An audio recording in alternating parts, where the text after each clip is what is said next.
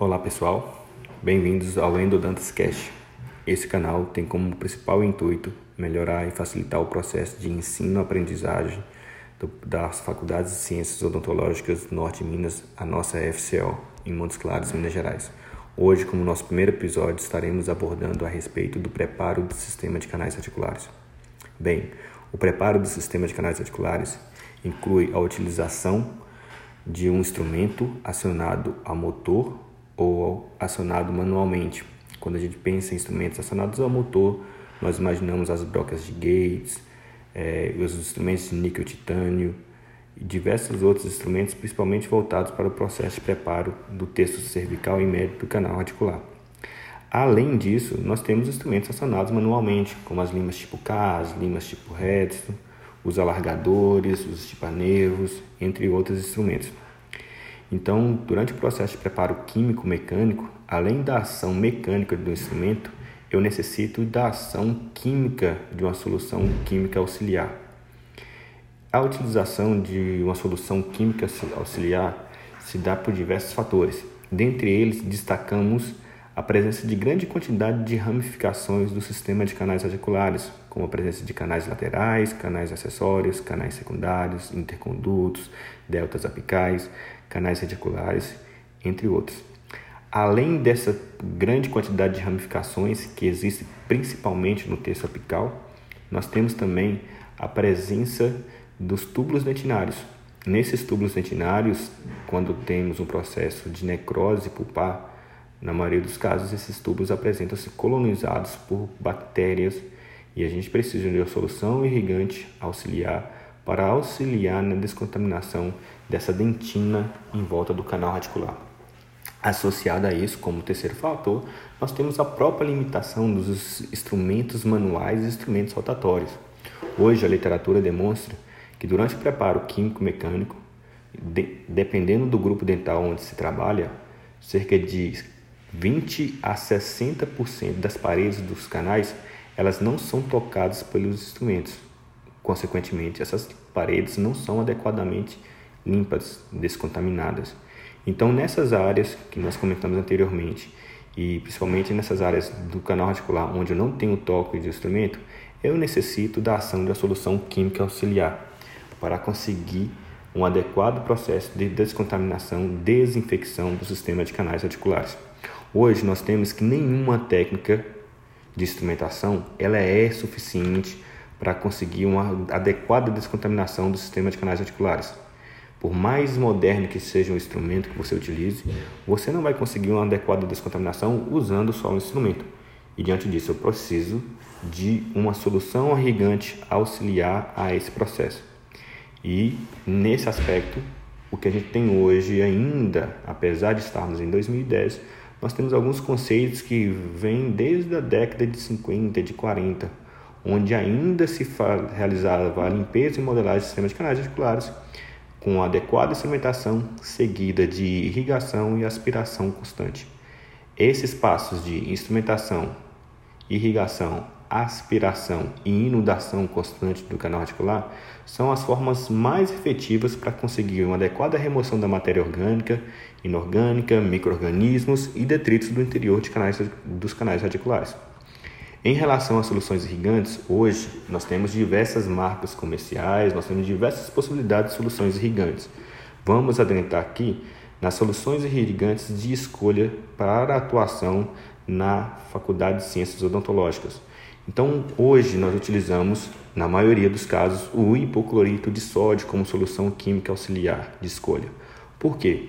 O, o hipoclorito de sódio tem algumas propriedades desejáveis, aquelas que são interessantes durante o processo de preparo químico mecânico, como dissolução dos tecidos pulpares, seja vital ou necrosado. Seja no processo de instrumentação de um dente vital ou de um dente necrosado, eu tenho um tecido pulpar que precisa ser removido, precisa ser desintegrado, para que ele não possa ser utilizado no futuro por bactérias em um possível processo de recolonização. Então, essa dissolução de tecidos, de tecidos pulpares é extremamente importante. E dentro das soluções químicas de irrigação do sistema de canais articulares, a única solução que apresenta dissolução tecidual é o hipoclorito de sódio. ok? Essa dissolução de tecido é variável de acordo com a solução irrigante. Quanto mais concentrada a sua solução irrigante, quanto mais concentrado o seu hipoclorito de sódio, maior vai ser a dissolução tecidual. Além da dissolução tecidual, dissolução dos tecidos, o hipoclorito também apresenta ação de destruição microbiana. Ele tem atividade antimicrobiana. Ele consegue eliminar biofilme ou bactérias nas formas planctônicas. Isso é extremamente interessante, principalmente quando eu penso naquelas áreas que não são tocadas, nas áreas de túbulos dentinários, nas áreas de ramificações do canal radicular. Então, a, o hipoclorito de sódio ajuda a descontaminação nessas áreas. Além disso, existem algumas propriedades coadjuvantes, mas também muito importantes, como a lubrificação dos instrumentos, o que facilita o processo de instrumentação do canal radicular, a remoção de, de, de detritos durante o processo de irrigação do canal radicular, a liberação de oxigênio, e essa liberação de oxigênio ela consegue arrastar do interior de canais articulares diversos detritos do processo de instrumentação. Além disso, nós temos a ação desodorizante, responsável por promover, a partir do momento que a gente tem aquela dissolução microbiana e ação em endotoxinas, eu tenho uma, uma ação desodorizante também e a ação clareadora. No entanto, esse hipoclorito tem algumas ações indesejáveis. Por exemplo, o hipoclorito é extremamente cáustico. Então, sempre que a gente tiver a utilização do hipoclorito, evite deixar o seu instrumento é, molhado com hipoclorito. Isso pode degradar o seu instrumento, o seu equipamento. Além disso, o hipoclorito desbota roupas. Isso pode ser um problema quando você está atendendo o seu paciente. Durante o atendimento do paciente, muito cuidado se o paciente está com uma roupa colorida. Se ele estiver com a roupa colorida, você pode ter um machamento daquela roupa e possivelmente um momento de desconforto com o seu paciente. E além disso, o hipoclorito ele pode causar alguma reação alérgica quando extravasado além do ápice. Então a gente merece um cuidado especial. Esse hipoclorito ele apresenta concentrações que vão de 0,5% a 8%. Lembrando que quanto maior a concentração de hipoclorito, maior a sua dissolução tecidual.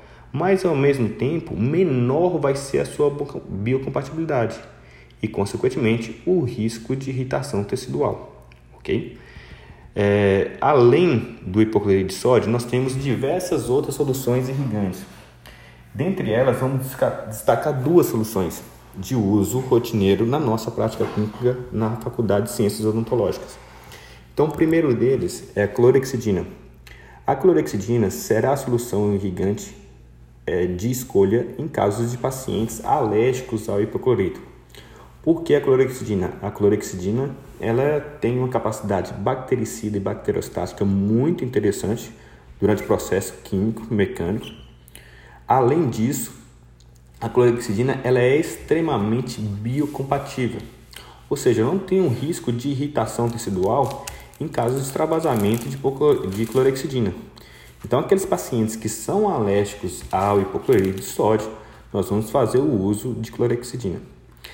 Associada a isso, existe uma propriedade muito interessante na clorexidina, que é a sua substantividade, ou seja, quando a clorexidina entra em contato com o tecido mineralizado, ele tem a capacidade de absorção a essa superfície do tecido mineralizado e ela é liberada lentamente.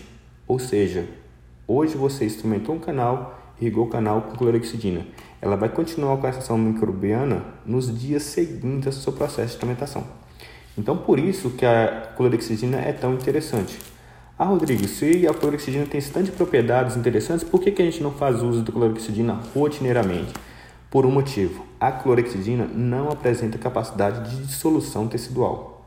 Isso é um grande problema da nossa clorexidina hoje em dia.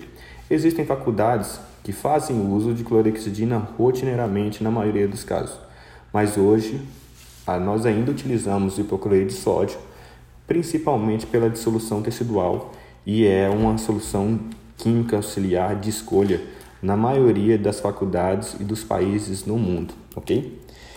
E a nossa terceira solução irrigante de escolha será o EDTA. O EDTA ele é utilizado apenas ao final da instrumentação e previamente à obturação com um único intuito: remover a lama dentinária. Então, essa remoção daquela lâmina dentinária, daquela smear layer, é extremamente importante para que eu tenha uma adequada ação da minha medicação intracanal e para que eu tenha uma adequada obturação. Uma vez que eu removi a lâmina dentinária, eu consigo expor melhor os túbulos dentinários e isso vai permitir uma maior penetração do meu cimento endodôntico nesses túbulos e, além disso, a maior penetração da minha medicação intracanal.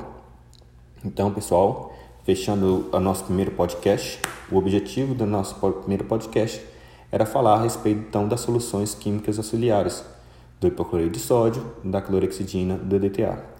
Espero que vocês tenham gostado. Até o próximo.